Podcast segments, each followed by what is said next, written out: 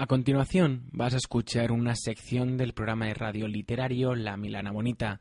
Si quieres escuchar el programa completo, visita la web www.lamilanabonita.com.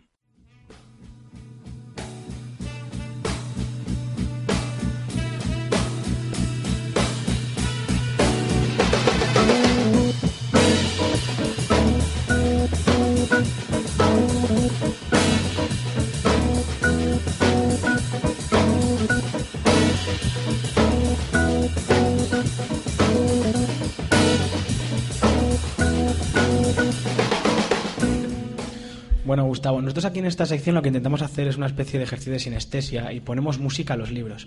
¿Tú eres de esas personas que escriben con música o tienes que escribir completamente en silencio? No, escribo en silencio.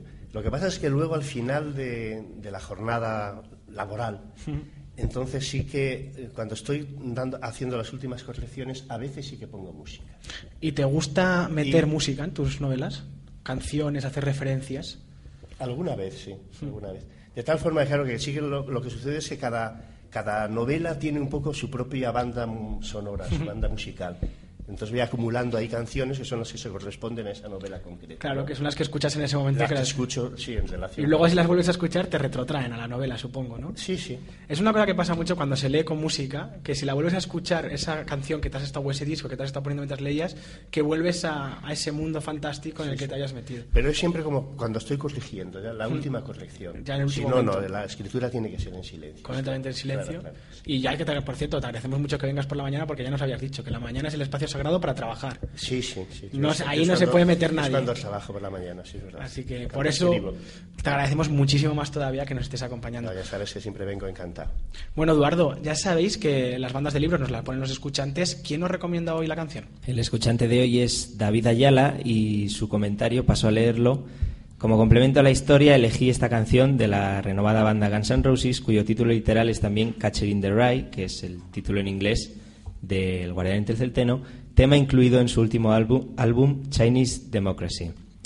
Eh, para, para, este, para este escuchante, él escucha la voz del propio Holden Caulfield al borde de la esquizofrenia, que vuelve para contarnos sus aventuras y desventuras del, de este rebelde adolescente. Y ahora nuestro melómano favorito, Eduardo Martínez Salgado, Rodríguez, Salgado, nos va a hacer el análisis de, de esta canción. Gracias por cederme la palabra. David Ayala, sí, nos ha recomendado la, la canción como acabas de decir, bueno, ha ido a caballo seguro, ha ido al éxito, ¿no? no ser que estamos analizando el Guardián del Centeno, pues qué mejor que elegir una canción con el mismo título. Y además de, tener el mismo título que el libro, pues es un grupo archiconocido, ¿no? Gas and Roses. ¿Qué os voy a contar de Gas and Roses? Es muy conocido, ¿no? Es muy famoso, yo no, no vais a descubrir aquí conmigo Gas and Roses mucho. Os voy a decir muy sucintamente, ¿no? Se, se crearon en el 85 en Hollywood, en la cuna de la industria del espectáculo estadounidense, esto no es casualidad, lo fundan Axel Rose, el cantante, y Slash, el guitarrista. Aquí en España, en los carnavales, si veis algún joven con un sombrero de chistera y una melena rizada morena, eh, tenéis a Slash representado. Es muy, muy recurrente. Eh, Slash en el 96 deja el grupo. Aquí es cuando comienza, dicen los críticos, la decadencia del grupo de Gas N' Roses. Esta decadencia se, ve muy claramente porque el primer, el primer disco lo sacaron en el 87. Sin embargo, hasta el 96 llegan un total de cinco discos. A partir del 96, con la salida de Slash, que es el componente más musical que define en gran parte el sonido característico de Gas N' Roses, pues tenemos que llegar hasta el 2008 en el que editan este disco, eh, Chinese Democracy. O sea, es decir, en 15 años sacan un disco. Y a partir del 96 15 años para un disco. Se lo han tomado con calma.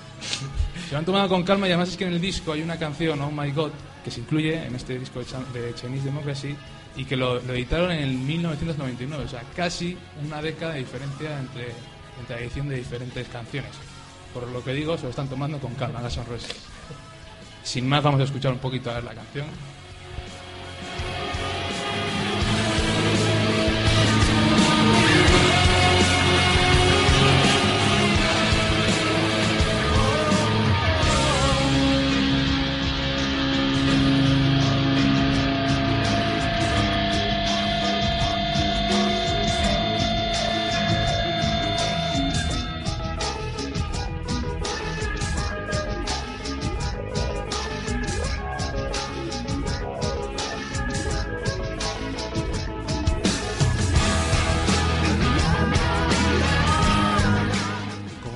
No como no podía ser de otra manera, este libro ha sido motivo de inspiración para muchas bandas de rock y otras músicas que son, bueno, pues escuchadas por la mayoría de la adolescencia. Así hay tantísimos grupos como The Offspring, con su tema Getting Right, que se inspira en este libro, o My Chemical Romance, con Teenagers, o los mismos Beastie Boys, los eclécticos Beastie Boys, con Sandra. Hay más grupos, porque bueno, esto es un libro muy famoso entre la adolescencia, entre los mayores también, pero bueno, toca sobre todo ¿no? esa parte de la, de la vida. Nosotros nos hemos quedado con Gas N' Roses, gracias a David Aya- Ayala, y bueno, pues seguimos con calma, pero con el ritmo de Gas N' Roses.